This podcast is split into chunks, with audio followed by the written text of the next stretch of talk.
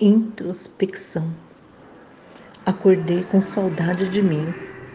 Então eu fui para um lugar calmo, escuro, coloquei uma música e viajei. Fui longe, fui fundo.